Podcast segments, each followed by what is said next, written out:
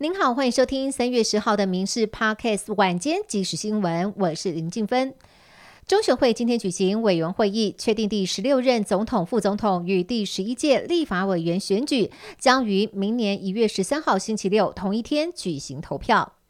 二零二四总统大选三足鼎立，中广董事长赵少康今天发布民调，支持度依序是赖正佩。郭科佩和侯朱佩，他以此呼吁蓝白合作，建议新北市长侯友谊必须早早出来，呵呵来宣计，不是呵呵做代际。侯友谊今天对此表示，我们每个人都要有一个正向的力量，所谓正向的力量是集个人的心力，好好为这块土地打拼。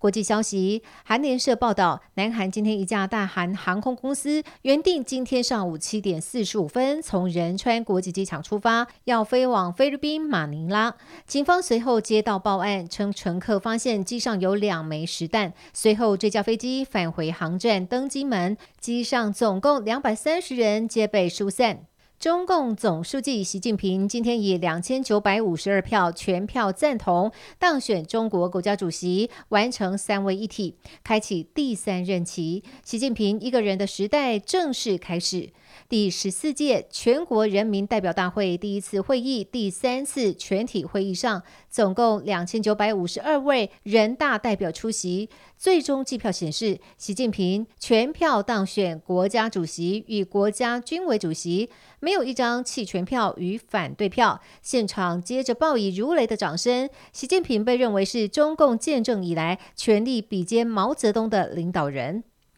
两岸局势诡谲，澳洲媒体引述国安专家分析指出，台海军事冲突最快二零二六年爆发。一旦中国出兵入侵台湾，澳洲势必和美国结盟，与中国一战。国防部长邱国正坚定表示，自己的国家自己救，国军做好战备训练，严阵以待，有备才能无患。社会消息：新北市政府警察局中和分局上午接获民众报案，只在资源回收厂整理回收物的时候，发现一枚疑似炮弹的东西。警方赶抵现场调查，军警立刻赶到现场戒备，所幸初步研判，这枚疑似炮弹的东西没有危险性及杀伤力。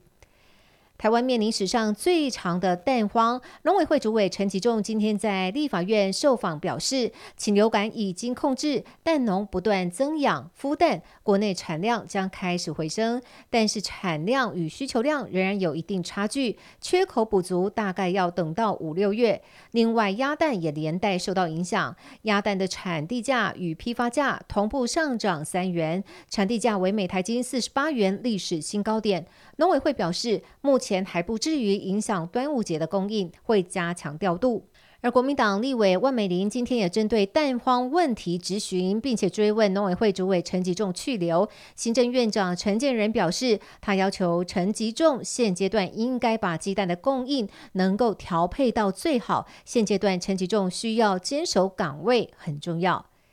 疫情持续下探，今天公布新增八千九百一十三例本土病例，较上周同期减少大约百分之三十四点一。疫情指挥中心昨天宣布，自三月二十号起，轻症确诊者免隔离、免通报，但轻症确诊者未来是否可以领到防疫险确诊补偿金，引起外界不同解读。指挥中心发言人罗义军表示，自三月二十号后，轻症确诊者不再归类法定传染病。如果住院者快筛阳性，也不算法定传染病，无需通报。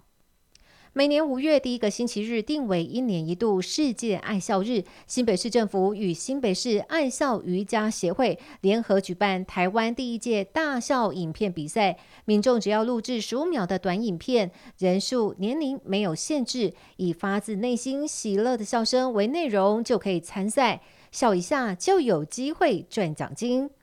以上新闻由民事新闻部制作，感谢您的收听。更多新闻内容，请上民事新闻官网搜寻。我们再会。